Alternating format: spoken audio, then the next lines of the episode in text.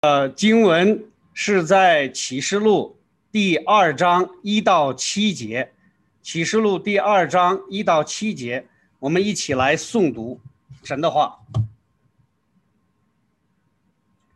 你要写信给以弗所教会的使者，说那右手拿着七星，在七个金灯台中间行走的说：“我知道你的行为，劳碌。”忍耐，也知道你不能容忍恶人。你也曾试验那自称为使徒却不是使徒的，看出他们是假的来。你也仍忍耐，曾为我的名劳苦，并不乏倦。然而有一件事我要责备你，就是你把起初的爱心离弃了。所以应当回想你是从哪里坠落的。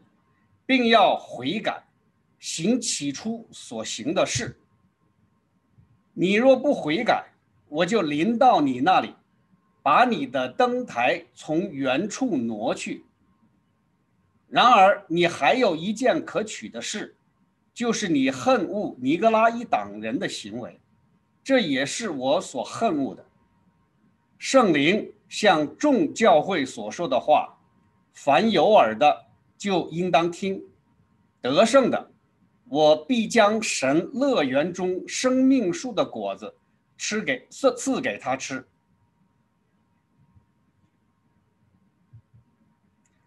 今天我们的思考 思考中心是末世的教会，让我们一起来做个祷告，牵着天父上帝，主，我们恭恭敬敬来到你的面前。主啊，我们聆听你的话语。主啊，求你打开我们的心，让我们能够领会你所告诉我们的话，让我们领会你在你话语当中的爱。主啊，我们也请求你保守我们，让我们一直行在你的路上。主啊，在这幕后的时代，我们能够坚定我们的信仰。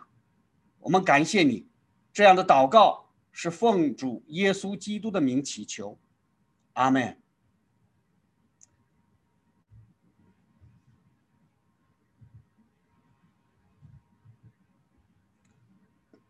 坡里甲出生于主后六十九年，那个时候启示录还没有成书。坡里甲是自使徒之后，教会史上第一个。被详细记录的寻道者，他出生于基督教家庭，曾受教于使徒约翰，也就是有可能是我们启示录这本书作者的约翰。他曾受教于约翰，后来成为士美拿教会的主教。我们今天的这封信里也讲到了士美拿教会。当罗马皇帝奥若留统治时期，对基督教徒进行了残酷迫害。在一场斗兽比赛的时候，观众大声喊着：“把他们的主教波里甲带来！”教会让波里甲躲避到附近的一个农家，但罗马士兵抓住了波里甲的一个仆人。在严刑拷打之下，这个仆人交代了波里甲藏身之地。面对抓捕他的士兵，波里甲平静安详。当时他已经八十六岁，是一个八十六岁高龄的老人了。波里甲叫人为士兵预备饮食，请他们给他一些时间祷告。士兵们同意了。波里甲上楼去祷告，心中立时充满了神的恩典。在被押去竞技场的路上，罗马官员告诉波里甲，如果他称凯撒是是主，并为凯撒献祭，就可以保全他的性命。波里甲回答：“我绝不会照你说的去做。”波利甲被带入竞技场，人们为他的被捕而欢呼。这是有声音从天上对他说：“伯利甲，你要坚强，做大丈夫。”当时有很多人都听到了这个声音。当他被带到审判座前，总督问他说：“你是玻璃甲吗？”玻璃甲说是。总督劝他否认基督，并说：“悔改吧，向凯撒宣誓。”这时候，玻璃甲看着全场的观众，回答说：“这八十六年来。”我侍奉他，他从未亏负过我，我怎能够亵渎拯救我的王？玻璃甲总督说：“我有成群的野兽，如果你不悔改，我要把你丢给野兽。”玻璃甲说：“把野兽带来吧。”总督又说：“你不怕野兽，那我要用火烧你。”玻璃甲说：“火只能烧一会儿，然后就熄灭了。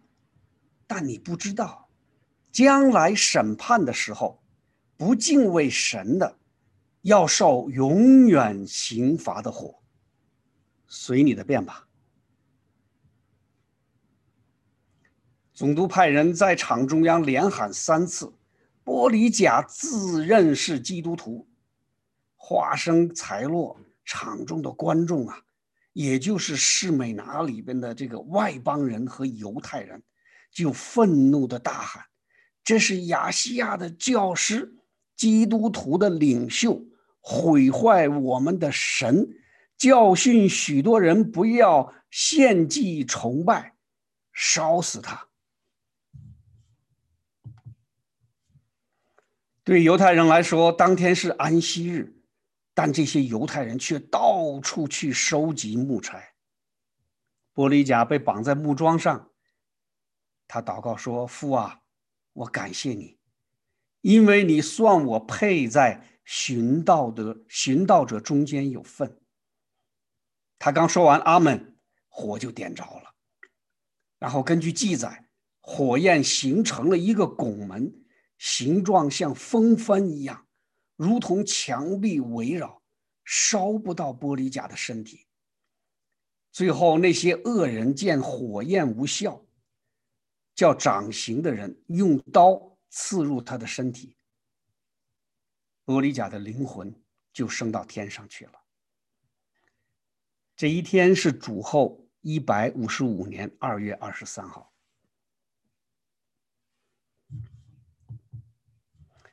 今天我们开始查考启示录的第二和第三章。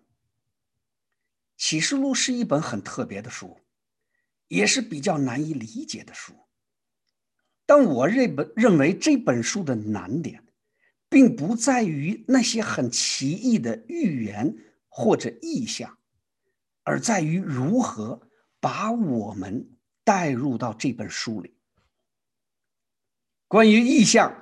比如大龙，比如吹的号、七只碗等等，最明白这些的就是当时的基督徒，他们有犹太教的背景的基督徒，他们是有希腊文化背景的基督徒。对两千年后的我们来说，我们最要紧的是什么？是明白通过启示录，耶稣到底在向我们讲什么。不仅仅是耶稣讲了什么，我们还要知道，听了耶稣的启示，我们要去做什么。从末世的角度来看，今天的基督徒和两千年前的基督徒没有任何区别。两千年前的基督徒面临异教的逼迫，面临异端邪说的诱惑，同样。今天我们仍然面对相同的问题。在今天，世界上大部分的地区可能不会因为信仰而受到迫害，基督徒过得很舒适，想去教会也可以，不想去也可以。但我们想过没有，两千年前基督徒面对的撒旦和我们今天面对的撒旦有没有不同？根本没有不同啊！今天的撒旦与两千年前的撒旦是同一个撒旦，和亚当夏娃面对的撒旦都是同一个撒旦。在美国的基督徒和在欧洲的基督徒，也许没有受到逼迫或死亡的威胁。但我觉得这样的状况不是好事，反而是更危险的事情。当斯提凡、保罗、波里加遭遇逼迫的时候，他们靠着信心，靠着耶稣的爱，靠着对天国的盼望，能够坦然面对鞭打和死亡，因为撒旦。就站在他们眼前，他们知道那逼迫的就是魔鬼，他们知道撒旦不想让他们进入永恒。但今天我们这些幸福的基督徒呢？我们看得见撒旦吗？我们看得见永远的死亡吗？我们看不见了，我们只看见我们个人利益的得失，我们只看见美丽的天、美丽的天空或春夏秋冬。医生会告诉我们，人在紧急状态下，身体啊会瞬间释放出大量的肾上腺素、糖皮质激素，还有盐皮质激素，让我们血脉膨胀、血压升高，以应对危险。而我们这些幸福的基督徒呢，我们对魔鬼撒旦。渐渐失去了警觉，我们觉着信仰只是生活的添加剂。一周辛苦工作或者学习，周末来到教会唱一唱圣诗，大家见面有个互动问候，讲到好听就多听几句，不好听就闭上眼睛来一段假寐。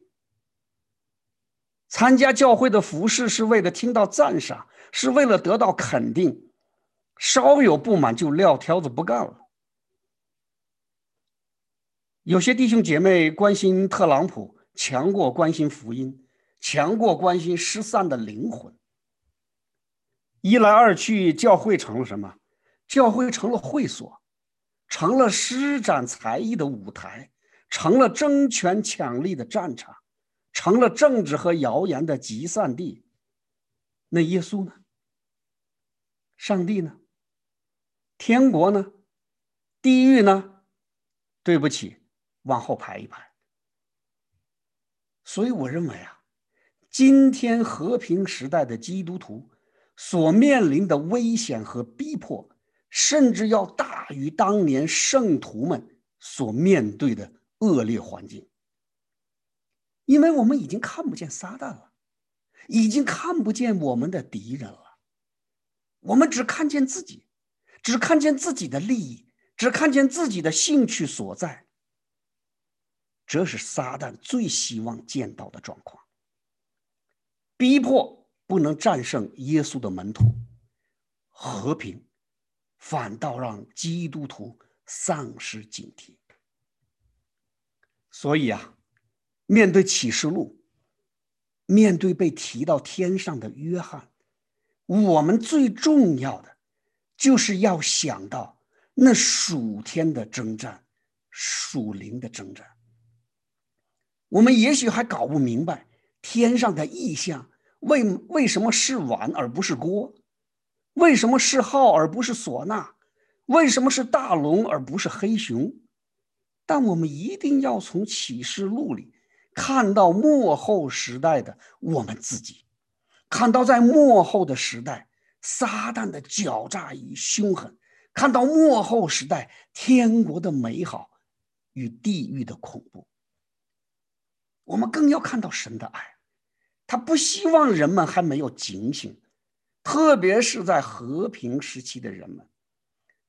他已经把约翰提到天上了，他已经把这世界的走向与结局启示给我们了。我们要明白，那属灵的征战是那么的激烈，因为这关乎生与死，这关乎永恒与地狱。所以，我们教会有位姊妹跟我讲，他以前教会的牧者就告诉他们，只要一查考启示录，魔鬼撒旦的进攻就会异常的激烈，对教会的搅扰就会异常的凶猛。这不是神话，这不是做梦啊，这就真真切切的发生在我们的周围，发生在每一个神的教会里。因为这就是属天的征战，这就是属灵的征战，这就是生与死的征战。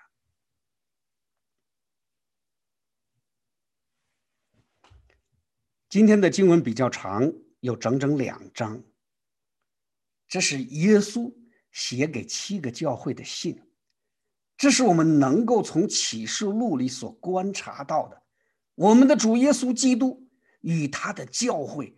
最直接的，也是最紧密的关系的表达。我们也能从今天的经文看到，我们的主耶稣基督对他所有的门徒在末世的期待。这样的期待通过启示录彰显出来，让我们感受到时间的紧迫性和事情的严重性。耶稣的这七封信都有着相同的结构，啊，在内容上包括以下几个方面：第一，教会和耶稣的关系；第二，对教会称赞的话语；第三，责备的话语。啊，当然只有五个教会有责备的话。施美拿和菲拉铁非教会没有受到责备。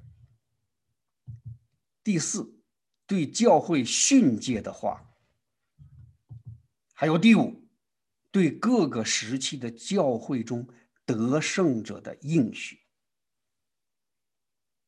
为什么是七个教会而不是十个教会？我不认为这是很重要的问题，但通过对这七个教会的赞扬与指责。我们会发现，赞扬表示耶稣对幕后教会的认可，而指责则是幕后教会时代幕后时代教会最容易出现的问题。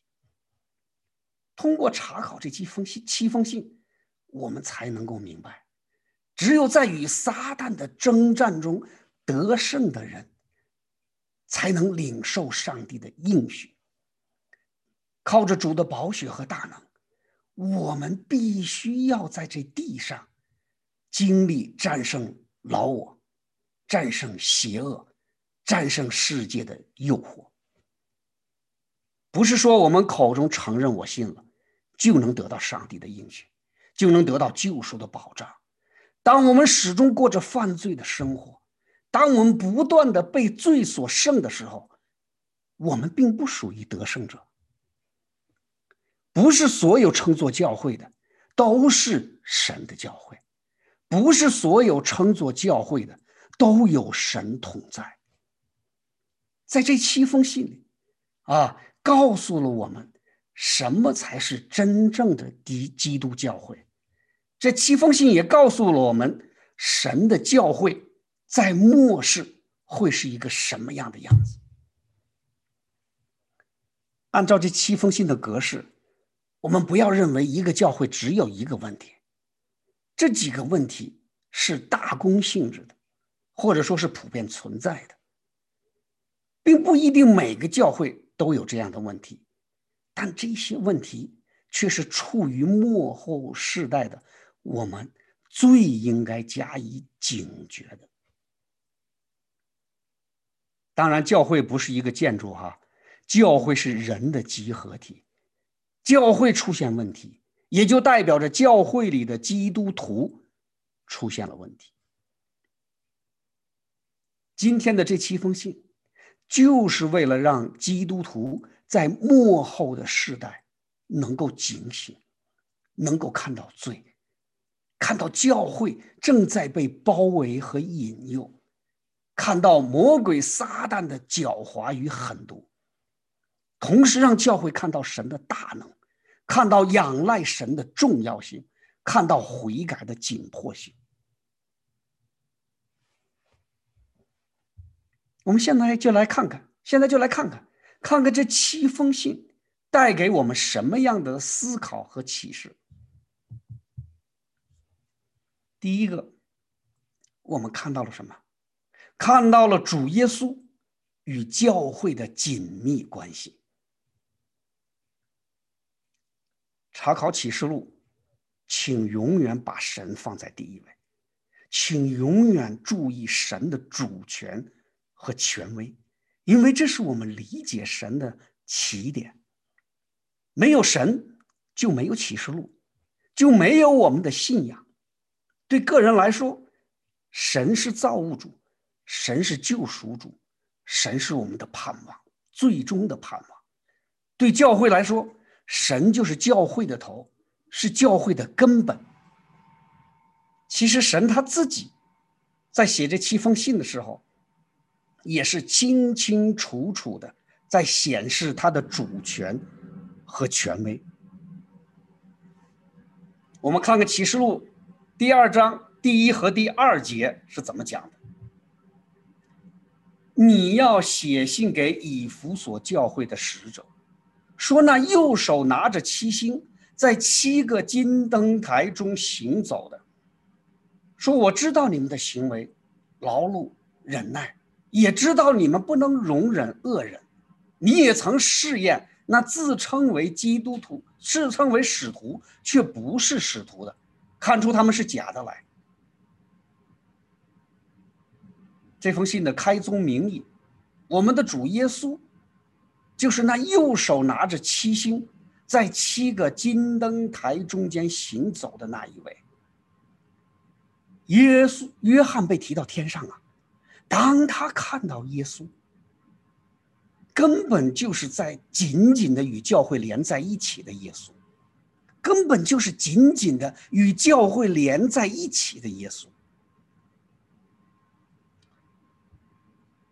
这是这句原文哈，craton，craton 在这里边非常特别啊。我们圣经把它翻译说，那右手拿着，右手拿着七星，但是在这个原文里边，craton。它是一个非常特别的词汇，它的意思是握着，是拿着。但请大家注意哦，这不是泛泛的、不在细的握在手里，而是紧紧的握在手里，而是紧紧的握在手里。kraton 就是紧紧的握在手里，表现了耶稣对教会的珍惜和在意。夸通还有另外一个特别的地方是，耶稣不是只握着一部分，不是只握着七星的一部分，而是把七星完完全全的握在手中，完完全全的握在手中。所以在第一章最后一节，耶稣曾明确的告诉所有的基督徒，这七星就是七个教会的天使。现在。这七星就完完全全的被主耶稣紧紧的握在手中。我们经常会在祷告中希望我们能够把自己完完全全的交托在他的手上，因为只有当我们完完全全被交托在主的手上的时候，我们才会有平安，才会安稳无忧。当耶稣。在约翰福音第十章谈论他与他的羊之间的关系的时候，大家记不记得这句话？我的羊听我的声音，我也认识他们，他们也跟着我，我又赐给他们永生，他们永不灭亡，谁也不能从我手里把他们夺去。耶稣啊！把教会的天使紧紧的握在手中，这就表明啊，所有的教会都被耶稣紧紧的握在手中，紧到什么程度啊？谁都不能把教会从耶稣的手中夺走。我们还看到了什么？我们还看到了耶稣在七个金灯台、金灯台之前行走啊。上个上周的主日，我们已经查考过，金灯台是器皿，是被耶稣所使用的器皿。耶稣他本身就是光。就是照亮世界的光，但他使用金灯台，也就是教会，来让他的光传遍世界。这表明什么？表明教会的目的，就是为了光的传播。主耶稣啊，就像掌握七星一样，完完全全的掌握着他的教会。如果教会顺服他的主权。听从他的教导，教会一定不会走在错误的路上。我们看看啊，这手中紧紧握着的七星，并行走在七个金灯台之间。当耶稣用这样的意象彰显于约翰、彰显于基督徒的时候，那正是耶稣。对教会主权的最佳写照。教会是耶稣的，教会属于耶稣，我们是耶稣的羊，但同时我们也是耶稣的器皿。我们要借着教会把福音传出去，我们要借着教会让光照遍世界的每一个角落。耶稣掌握着教会。对处于末世的基督徒来说，这就是盼望的源泉呐！神不允许教会被魔鬼击败，神不允许教会被魔鬼夺走。神与撒旦的征战，正是通过对教会的征战显明出来。撒旦不希望教会成为金灯台啊！撒旦不希望教会成为传福音的工具。所以我们会看到那五间教会的问题，而这正是我们所有教会存在的问题。约翰在天上看到了属灵的征战，也看到了天上属灵征战在地上的具体表现。不论是异端，不论是淫秽，不论是属世的诱惑。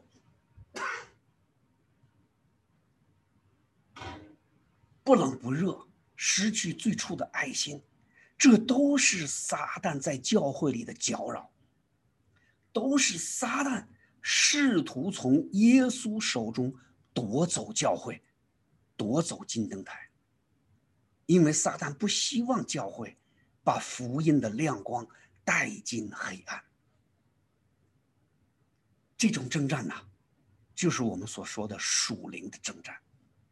就是对耶稣权柄认可的征战。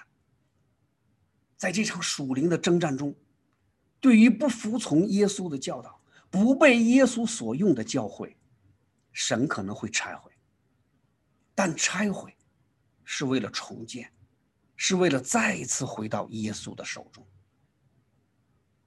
所以他告诉老底家的教会：“凡我所疼爱的。”我就责备管教他，所以你要发热心，也要悔改。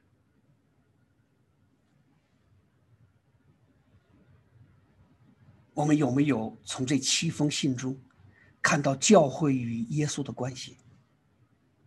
我们有没有通过今天的经文对教会产生敬畏之心？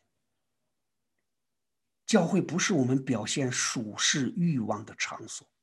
教会不是我们拉帮结派的场所，教会也不是我们想来就来、想走就走的地方。教会是耶稣的金灯台，教会是耶稣的身体，教会是地上属灵的基督徒的家。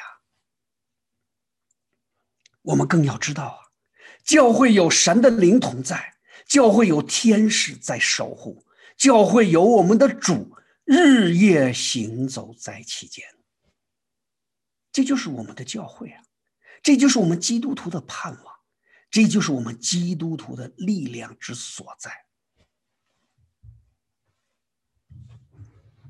今天的这两章，第一个就是告诉了我们主耶稣与教会的紧密关系。那第二个呢？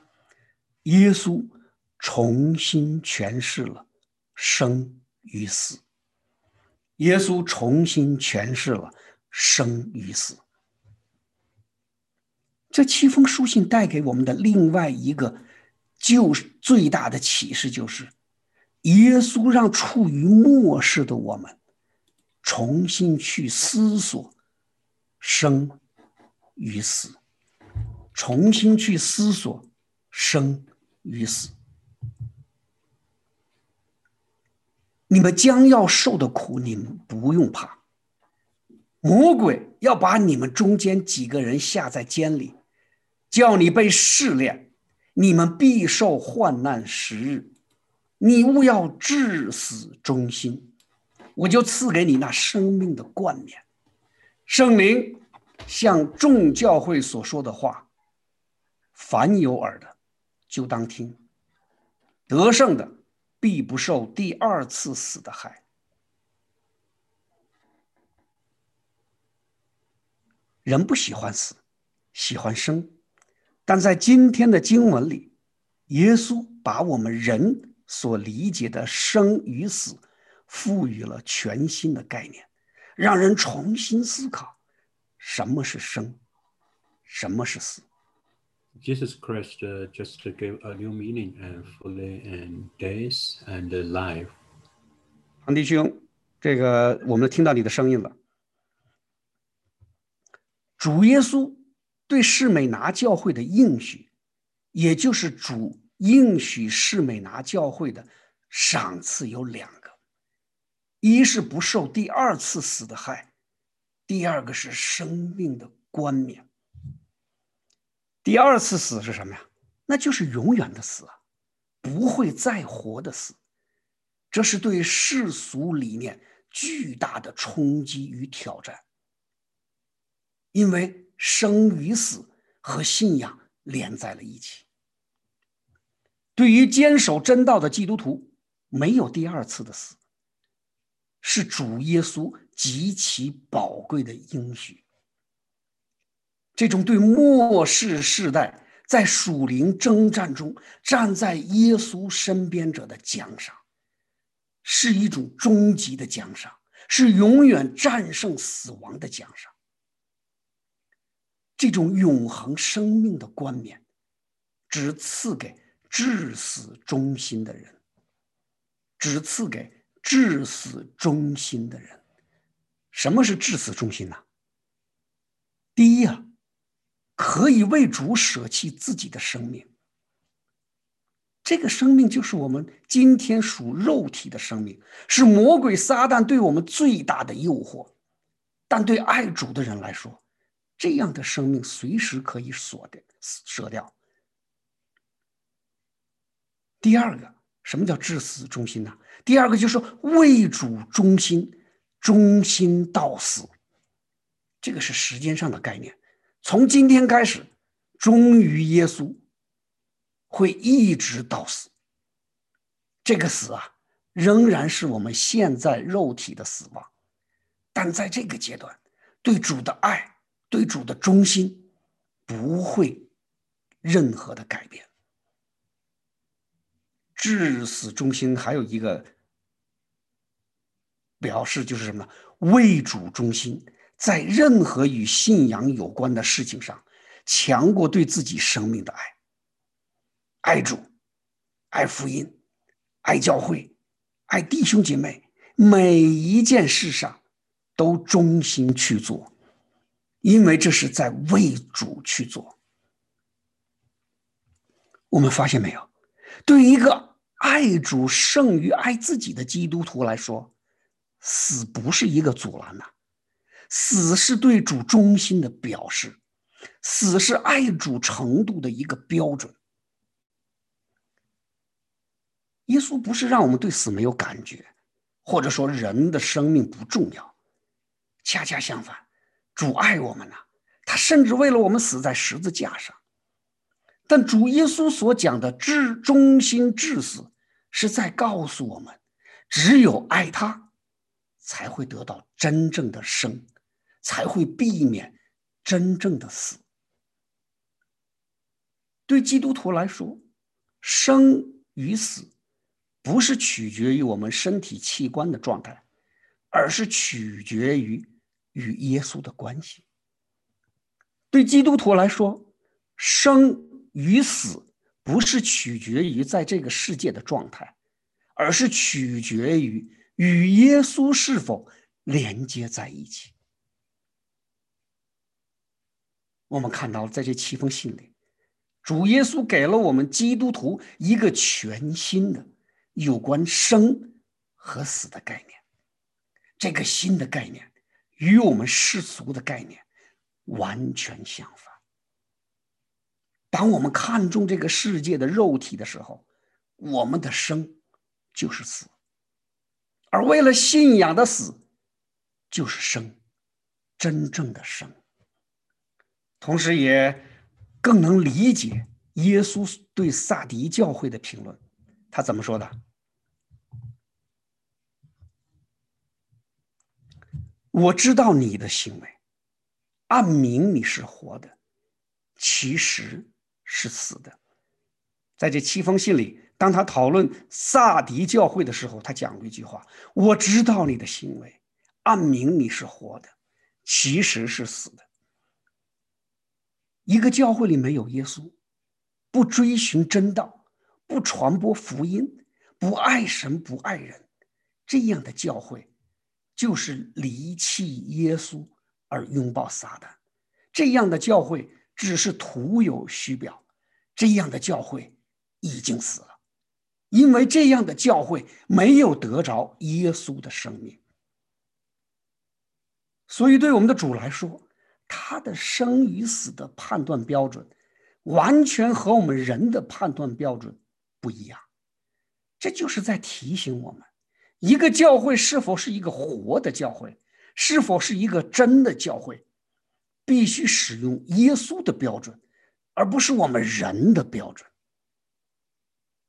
所以耶稣对以弗所和菲拉铁菲教会讲的那两句话呀，对我们今天的教会才会有真正的意义。他讲的第一句话是什么？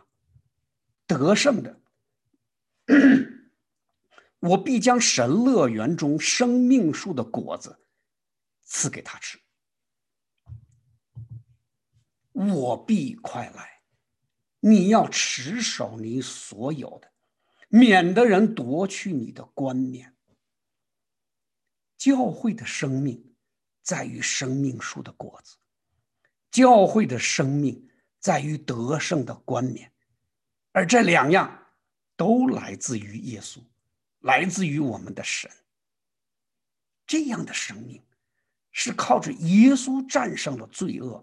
试探，保持了起初爱主的心，这样的教会，是因为对主耶稣的忠心；这样的生命，是因为与一福音连在一起，不可分割。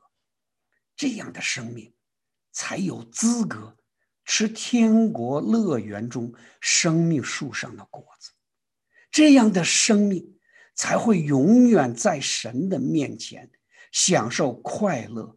荣耀的冠冕，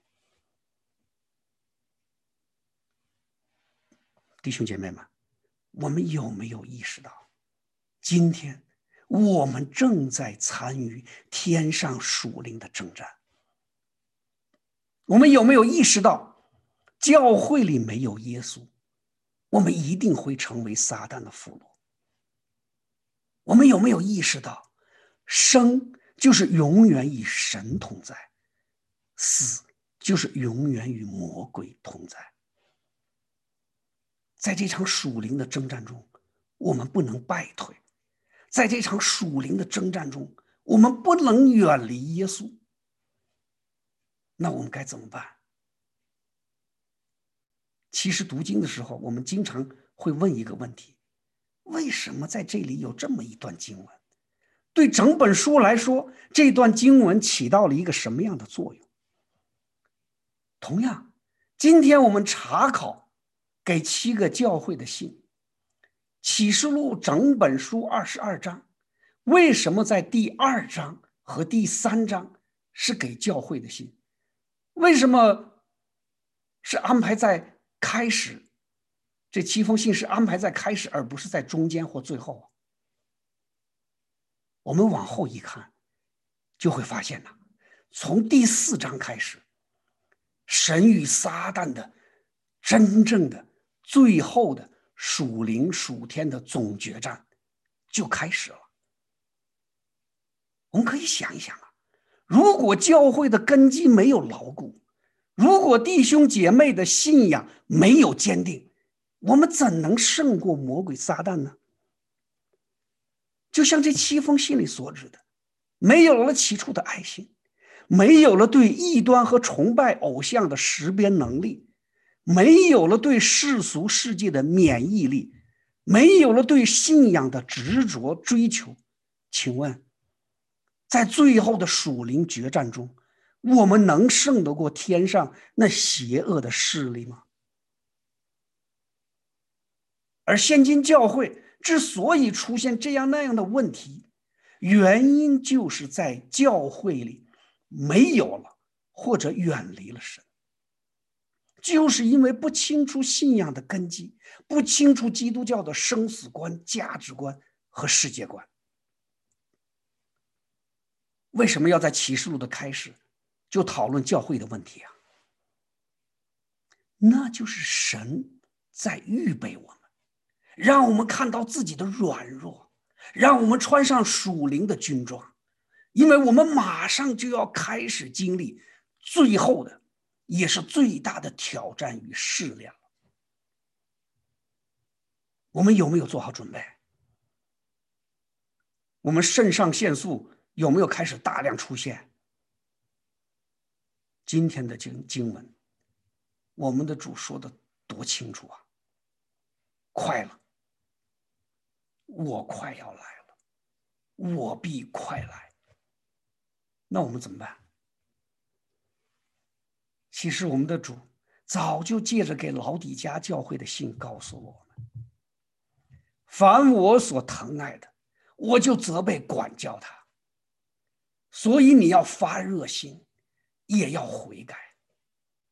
看呐，我站在门外叩门，若有听见我声音。就开门的，我要进到他那里去，我与他，他与我一同坐席。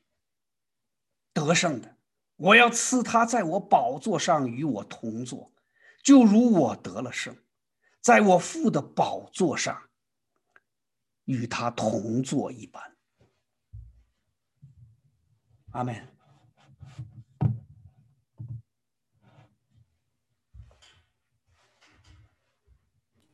好，谢谢刘牧师的正道。嗯，让我们警醒，我们确切，就是说，嗯，如今那发生的事情，你让我们对照，就是说，Jesus Christ。